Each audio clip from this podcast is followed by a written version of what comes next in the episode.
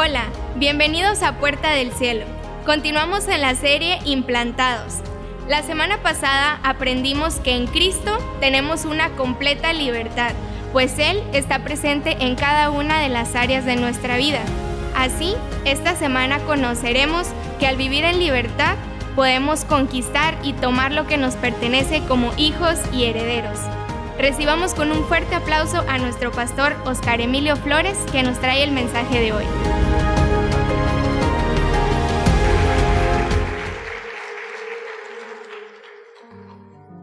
Hágame un gran favor. Siéntese bien, bien cómodo. Chequese si está el cinturón de seguridad.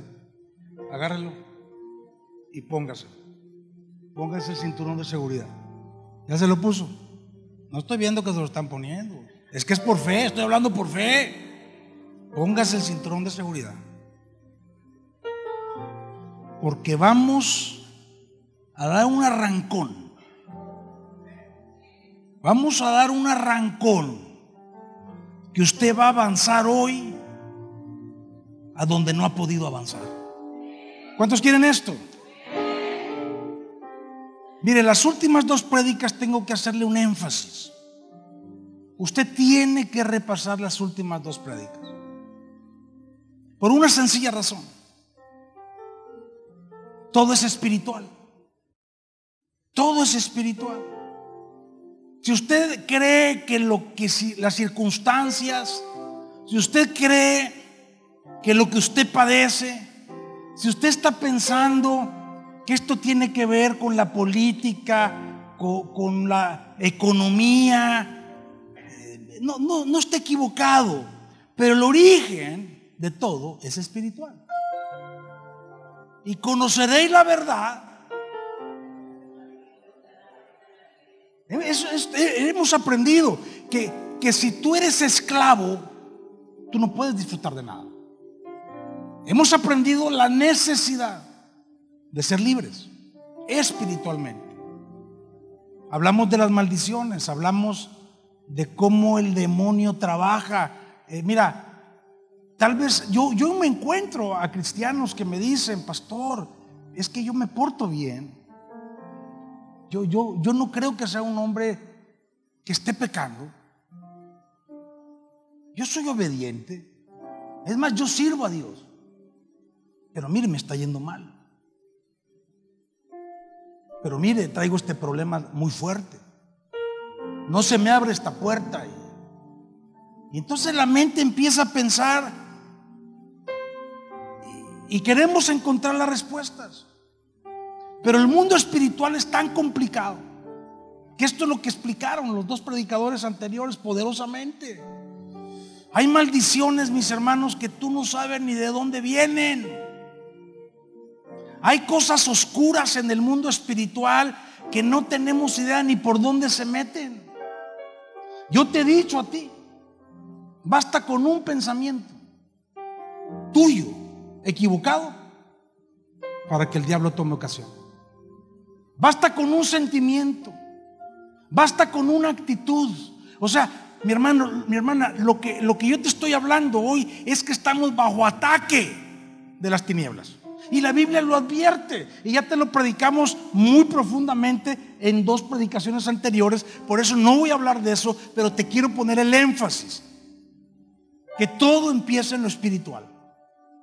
Si tú no logras vivir en libertad espiritual, no puedes ir al siguiente paso. Primera de Tesalonicenses capítulo 5, verso 23. Póngamelo ahí. Dice Pablo, y el mismo Dios de paz os santifique por completo. Repita conmigo, santificar por completo. Y todo vuestro ser, espíritu, alma y cuerpo, sea guardado irreprensible. ¿Hasta cuándo? Irreprensible, intacto, puro, santificado. Pero dice que espíritu, alma y cuerpo. Son los tres. Pero ese es el orden. Primero lo espiritual. Si tú alcanzas a entender la revelación, si alcanzas a recibir la revelación de lo que te hemos hablado, en la que tú tienes que vivir libre espiritualmente, ¿por qué? Porque hay oposición. ¿Por qué? Porque hay guerra espiritual permanente. La maldición siempre nos va a querer alcanzar hasta que venga el Señor Jesucristo otra vez. ¿Sí me estoy explicando? La maldición nos quiere alcanzar. Y maldición es todo lo malo. ¿Qué es lo contrario a la maldición? ¿Perdón? Bendición. Si tú y yo en las dos prédicas pasadas ya aprendimos a, a cómo tratar con la maldición, ¿qué es lo que sigue? Vivir en la bendición. ¿Cuántos quieren vivir en la bendición? Bueno, de eso te voy a hablar hoy. Hoy, lo opuesto a la maldición es la bendición. Y hoy vamos a aprender cómo vivir en bendición. ¿Vamos bien? Oseas capítulo 4, verso 6, dice, mi pueblo fue destruido porque le faltó conocimiento. Por cuanto desechaste el conocimiento, yo te, yo te echaré del sacerdocio, y porque olvidaste la ley de tu Dios, también yo me olvidaré de tus hijos. Wow. Fíjate lo que te voy a decir hoy. Conocer la plenitud y el poder de la bendición es la clave para poder vivirla y para poder trasladarla a tus generaciones. Voy a repetirlo. Conocer la plenitud y el poder de la bendición es la clave para poder vivirla y poder trasladarla a tus generaciones. Cuando tú no conoces, ¿qué dice aquí? Vas a ser destruido. Si tú no conoces, eres destruido. ¿Y quién no conoce? Aquel que desecha la palabra de Dios. El que desecha la palabra de Dios, Dios lo quita del sacerdocio. O sea, lo quita de ser alguien espiritual. Pero el problema es que esto no solo te afecta a ti. ¿Le afecta a qué? A tus generaciones. ¿Cuántos quieren hoy asegurarse de la bendición y garantizarla para sus generaciones? Fíjate, esto es muy delicado lo que está diciendo. ¿Por qué? Porque cuando tú vives en bendición, mi hermano, desaparece el miedo. Cuando tú estás viviendo en bendición, va a desaparecer el dolor. Va a desaparecer la inseguridad. La bendición afirma tu vida, te da visión, te da fortaleza. Hoy es un día en el que tú vas a recibir conocimiento acerca de la bendición. ¿Cuántos dicen amén? Hoy te voy a vertir conocimiento para que tú puedas conocer la bendición y puedas entrar en esta dimensión de autoridad y de poder. Tú eres libre espiritualmente, tú puedes entrar en la bendición. ¿Cuántos quieren entrar en esta bendición? ¿Cuántos quieren entrar en esta dimensión? Entonces la pregunta más viendo la pregunta, te voy a dar el verso clave de hoy. ¿Cuántos quieren saber cómo aseguran la bendición? Es más, ya con este versículo ahí terminamos y nos vamos. ¿Qué les parece? ¿Ah? Este es el versículo clave. Gálatas, capítulo 3, verso 13. Dice que Cristo nos redimió de la maldición de la ley hecho por nosotros maldición. Porque escrito está, maldito todo el que es colgado en un madero. Verso 14. Para que en Cristo Jesús, que dice, la bendición de Abraham alcance a los gentiles a fin de que por la fe recibiésemos la promesa del Espíritu. Y todos decimos, amén. Esta afirmación es contundente, mis hermanos. Está hablando que la bendición de Abraham es para quién? ¿Para quién? ¿Para quién? Perdón. Para esos dos que dijeron amén. La bendición de Abraham. Está hablando de la bendición de Abraham. Está diciendo que Cristo en la cruz del Calvario derrotó toda maldición para que todos podamos recibir qué? La bendición de quién? De Abraham. La pregunta que surge ahora, ¿cuál es? ¿Cuál es la bendición de Abraham? ¿Sí o no? ¿Cuántos quieren la bendición de Abraham? ¿Cuál es la bendición de Abraham? Mire, le voy a soltar una. No se la voy a explicar. Nada más se la voy a soltar. ¿Sí quieren que se la suelte? La va a cachar. Allá la van a cachar. La mayoría de la gente piensa, híjole, si llego a los 80 años, ya la hice. Ojalá llegue bien a los 85. Hay quienes andan en los 70, 80 y francamente ya están creyendo que van de salida.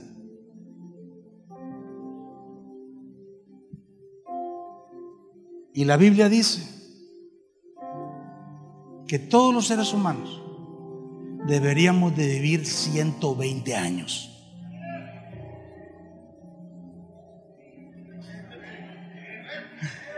Dios quiere que viva 120 años.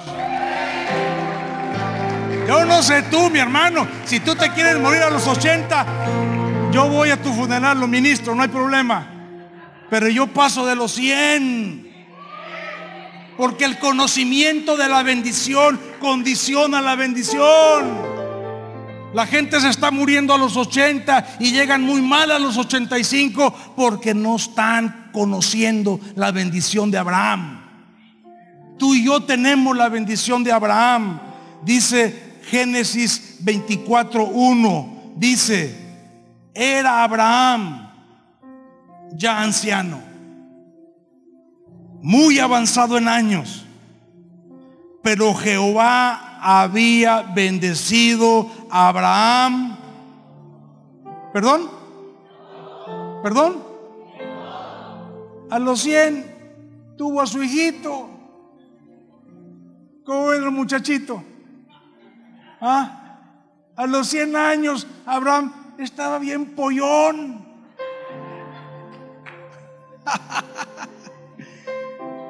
Proverbios 10:22 dice que la bendición de Dios es la que enriquece y no añade tristeza con ella. La bendición de Dios, ¿qué es lo que hace? Enriquece. Abraham como era, era anciano, pero Dios lo había bendecido en todo. Mi hermano, mi hermana, yo vengo a decirte hoy que la bendición de Abraham es abundancia. La bendición de Abraham es salud. La bendición de Abraham es prosperidad. La bendición de Abraham es que Dios te quiere dar muchos regalos a tu vida. Esa es la bendición de Abraham.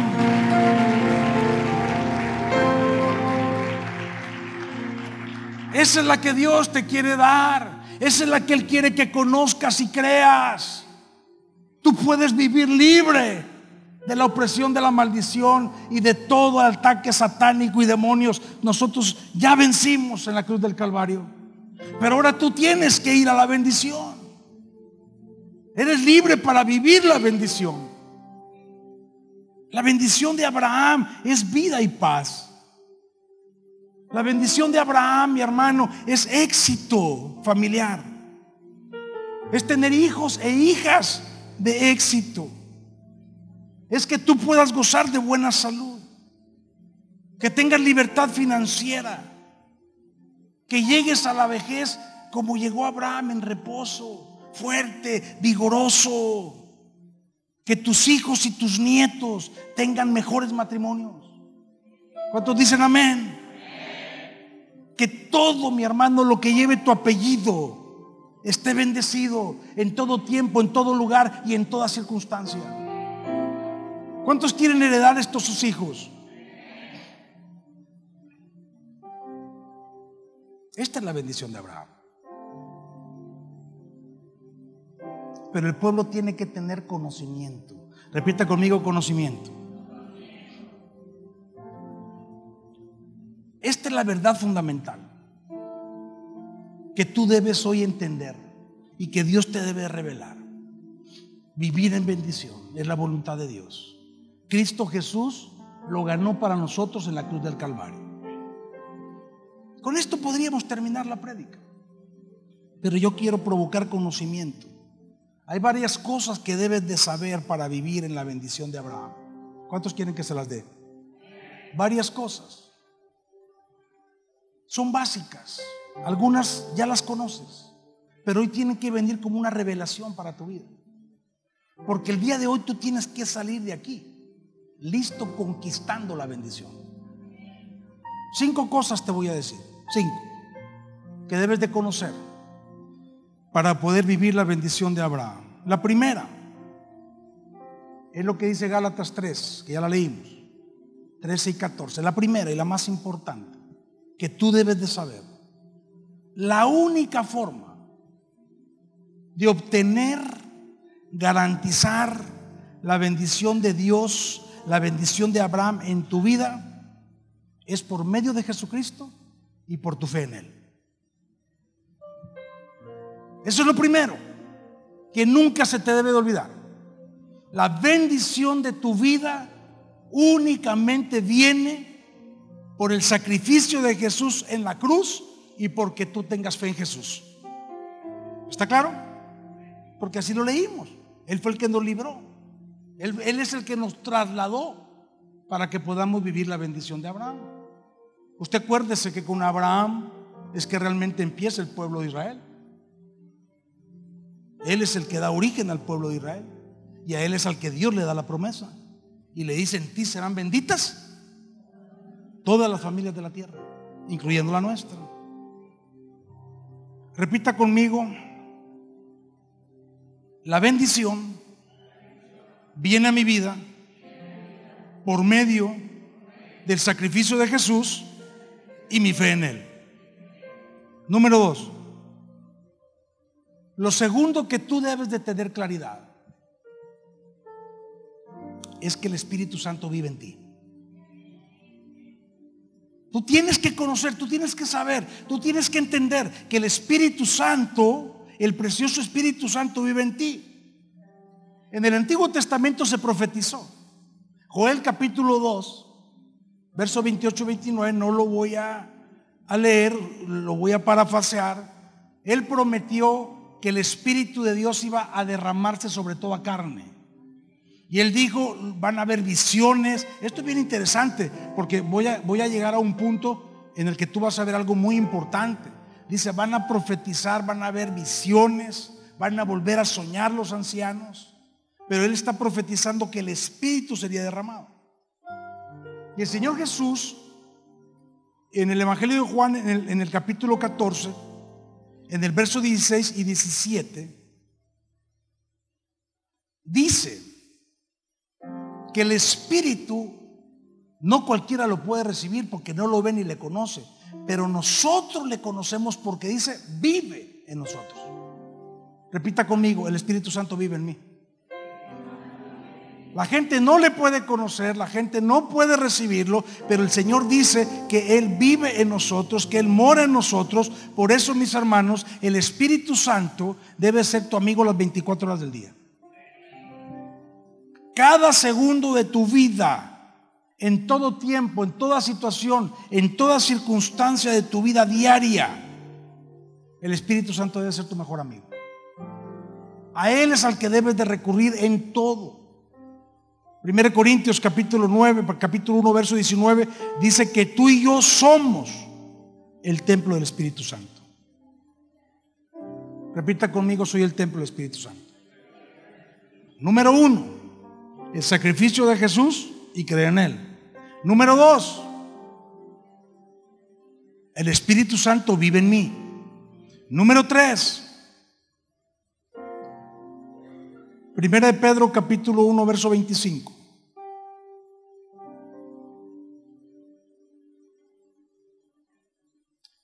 Dice que la palabra del Señor permanece para siempre.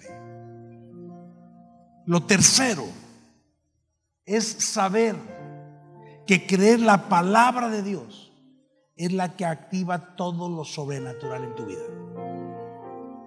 Lo tercero es la palabra de Dios. Aleluya.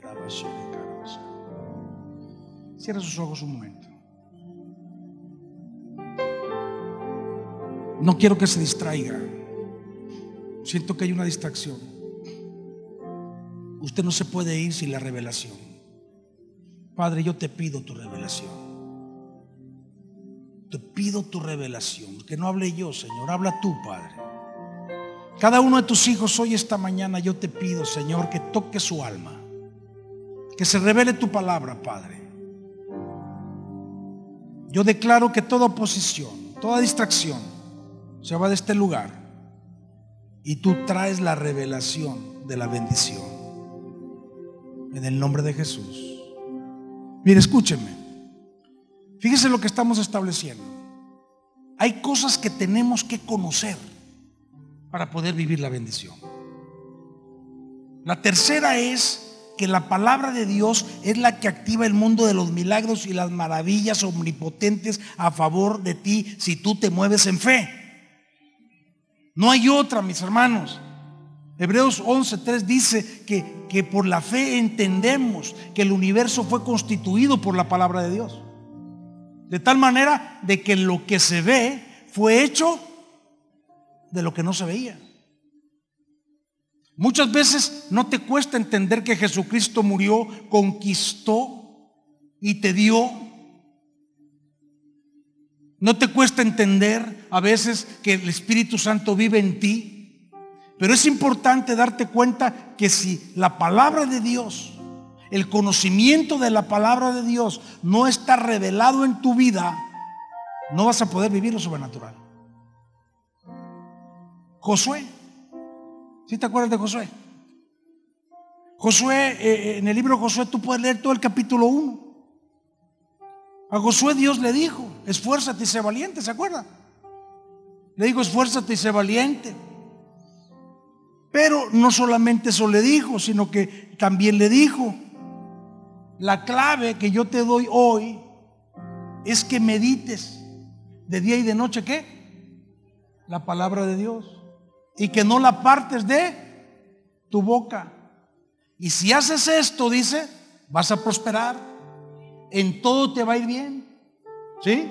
Vas a conquistar, vas a ser alguien que va a ser muy próspero y nadie te va a poder hacer frente. Esto es lo que dice en Josué capítulo 1. Fíjate lo que significa la palabra meditar.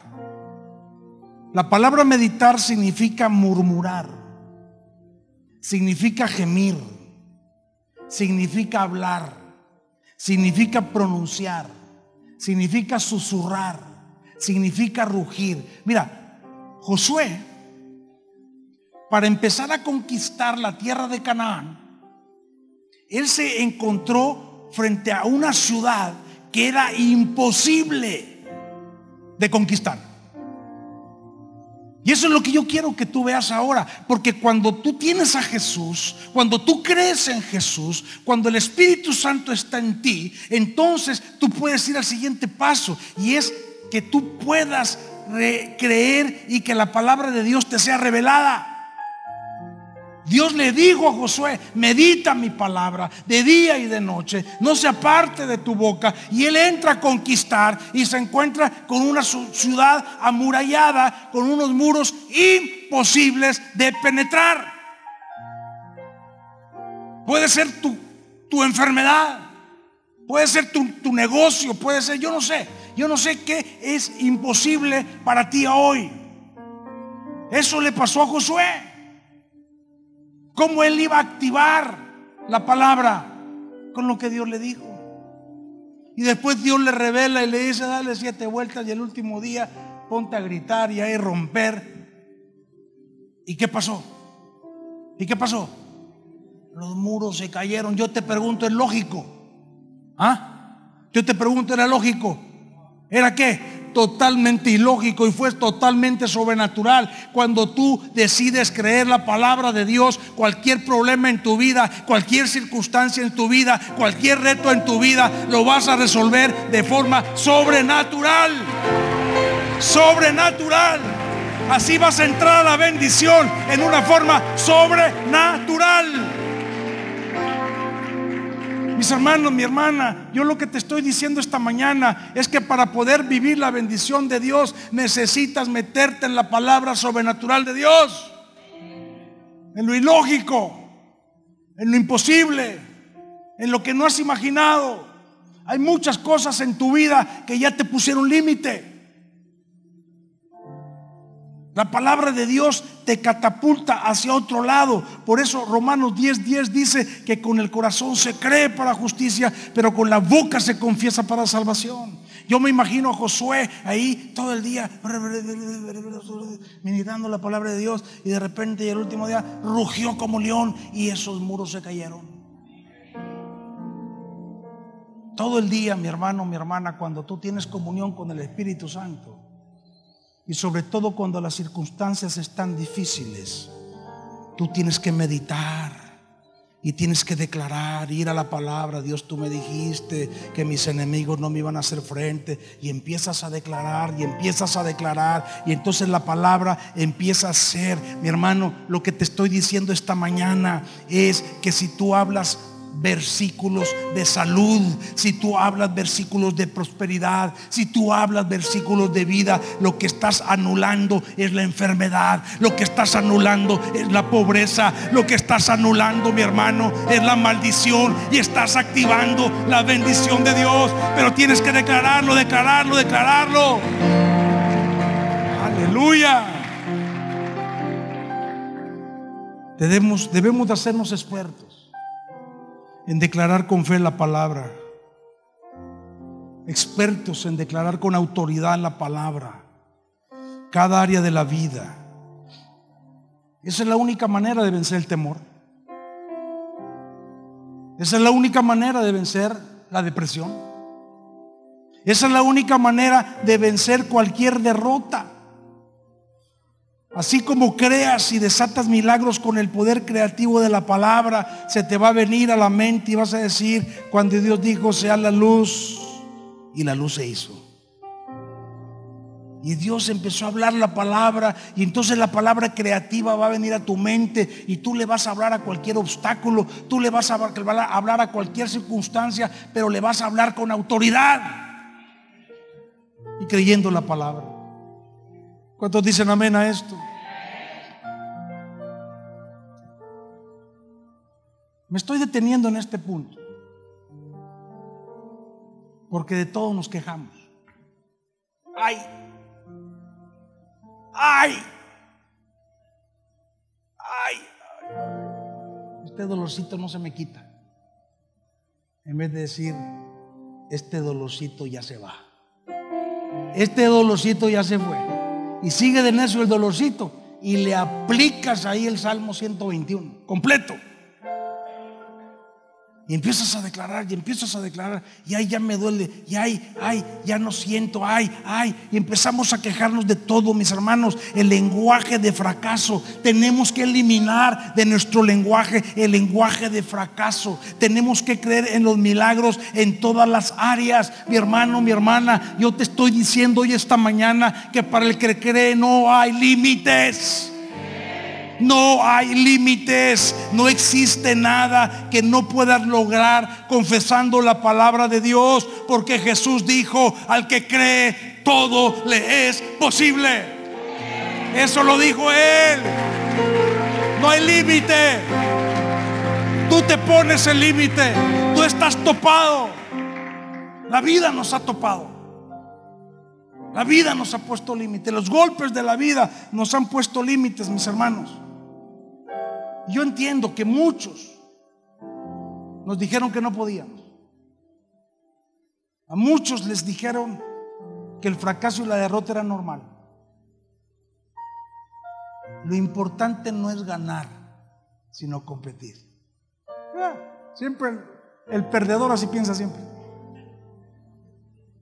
Ah, y se ríe porque Muchos de ustedes lo han dicho. Perdiste y pues sí, aceptas la derrota. Aceptas que eres un perdedor. Así nos han enseñado y así pensamos en la vida para todo. No se me hace que a mí la sanidad no es para mí. Se me hace que a mí, a mí Dios no, no, no, yo, yo no creo que Él quiera enriquecerme a mí. Eso es para otros. ¿Se me estoy explicando no? Yo te quiero decir que ningún héroe de la fe, incluyendo a Cristo, nunca tuvo un lenguaje de derrota. En la peor de sus circunstancias. Tú vas a ver a Gedeón, tú vas a, ver a Sansón, tú vas a ver al mismo David. Siempre sacaron lo mejor y declararon lo mejor porque ellos creían que todo era posible para el que cree. Y ese es el reto de la bendición. La palabra de Dios es lo más alto y lo más poderoso que tenemos. La palabra de Dios no existe un pensamiento humano más poderoso que la palabra de Dios.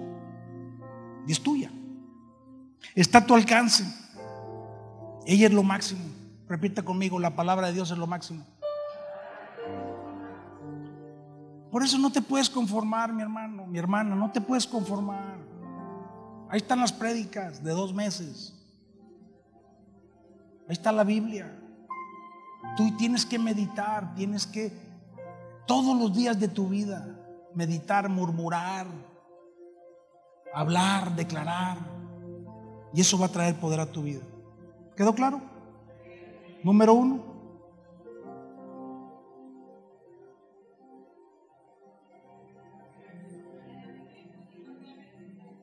Nuestra fe en Cristo.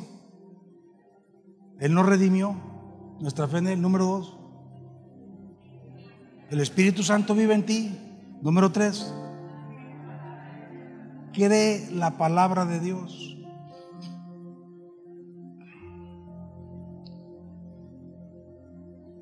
Número cuatro.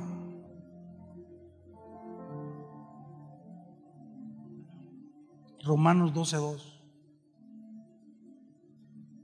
Jesús ya hizo la obra. El Espíritu Santo ya vive en ti. La palabra de Dios ahí está para ti.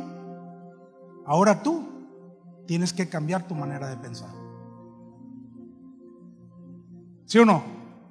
Tú tienes que cambiar tu manera de pensar. Dios no lo va a hacer. Renuévate. No te conformes, Romanos 12.2. No te conformes a como piensa el mundo. No te conformes a este siglo. Renueva. Renueva tu manera de pensar dice, dice, renovaos mediante la transformación de qué? De tu entendimiento. Tú y yo tenemos que cambiar nuestra manera de pensar. Tenemos que renunciar a todo pensamiento negativo. Y siempre pensar que gracias a Cristo tú puedes comenzar una mejor vida a partir de hoy. No una peor vida, no una, no una vida limitada, una mejor vida. Porque la voluntad de Dios es es buena. Dios quiere lo bueno para ti y entonces nada te puede poner límites. Nada puede poner límites a la bendita palabra de Dios, ni la cultura, ni la economía, ni la política, ni las circunstancias. Por eso debes de creer que naciste para triunfar. No soy yo ese amén.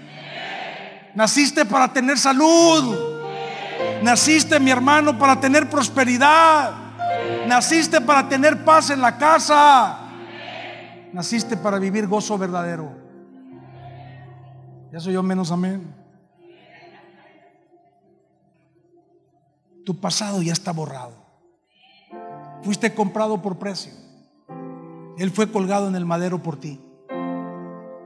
Legalmente te corresponde la bendición. Legalmente, mi hermano, tú puedes ser bendito. Legalmente, cuando Jesús dijo consumado es, significa que la obra de tu libertad está completa y ahora lo único que toca es que tú creas de todo corazón que Él lo hizo, que el Espíritu Santo vive en ti, que tú crees en la palabra y que transformas tu pensamiento. ¿Cuántos están listos hoy? Dice Jeremías 29:11. Los pensamientos que Dios tiene acerca de mí son pensamientos de bien, de paz y no de mal. Fíjate lo que te voy a decir. Si tú estás pasando por alguna adversidad, tú no eres lo que tus circunstancias dicen. Tú no eres lo que estás padeciendo. Tú no eres el pecado que no has podido dejar. Tú no eres el vicio que no has podido superar. Tú no eres el dolor que tienes. Tú eres lo que la palabra de Dios dice que tú eres. Y tu nombre es bendito. Tu nombre es bendito. Tú eres bendito en el campo, tú eres bendito en la ciudad, tú eres bendito al entrar, tú eres bendito al salir, porque eso es la palabra que Dios ha reservado para todos los que creen en el Hijo de Dios. Eres bendito. Eres bendita de Dios.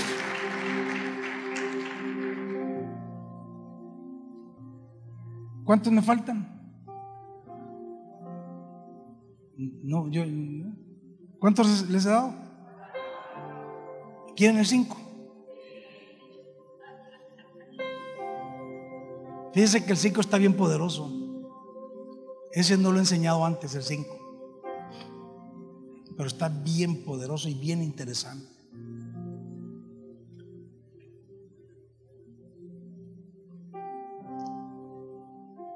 Hay un gran poder en lo que tú visualizas. Hay un gran poder en lo que tú visualizas. Por lo general, todo pensamiento trae una imagen. Póngame atención. Por lo general, todo pensamiento trae una imagen a la mente. Cuando a la mente llegan pensamientos de muerte, rápidamente Satanás quiere que te veas muerto. Y hasta en el cementerio. Sinceramente, ¿a cuántos les ha pasado así alguna vez? Pensamientos de muerte. Y, te viene la imagen que te ves muerto. Igual sucede en todo. Rápidamente la mente empieza a tener imágenes. Antes de experimentar fracaso financiero, primero viene una imagen como de miseria. O sea, te empiezas a ver que te vas a quedar sin el trabajo, te vas a quedar sin el negocio, empiezan a venir imágenes de derrota, igual con la salud. Viene el diagnóstico, inmediatamente ya te ves con el problema. O te dicen, o sientes, ¡guau! Visualizas. Te empiezas a ver así. El diablo te quiere llevar a que tú vivas y visualices ese pensamiento negativo. ¿Estás de acuerdo conmigo? Fracaso emocional sucede igual. Y entonces nosotros tenemos que implantar la, la, visualización positiva de Dios. Porque viene la palabra y la crees, pero no la estás visualizando. Te sigues viendo igual de enfermo. Te sigues viendo igual de fracasado económicamente. No ves, no alcanzas a ver lo que la palabra de Dios ya dijo. La estás declarando, la estás creyendo, pero no la visualizas. Tú te sigues visualizando igual que como estás. El poder de la visualización. ¿Cómo conectar los pensamientos a lo que Dios ha diseñado para ti? Hay un poder de la visualización del pensamiento. Jesús podía visualizar lo que no se veía. Jesús podía ver más allá de cualquier tipo de circunstancia difícil, por imposible que fuera. Jesús se, se iba más allá. Por eso tú tienes que meditar la palabra las 24 horas del día.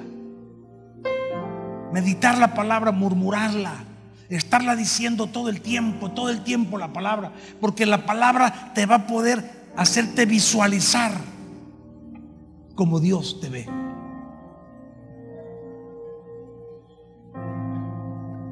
Cuatro días tenía muerto Lázaro.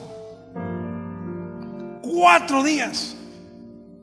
Y la hermana le dijo, Señor, Señor, ya apesta. ¿O no? ¿Y qué fue lo que Jesús le dijo? Él, lo está, él no lo estaba visualizando muerto. Todos lo veían apestoso y podrido. Pero Jesús le dijo, tranquila, tranquila, está dormidito. Tranquilo, tranquilo.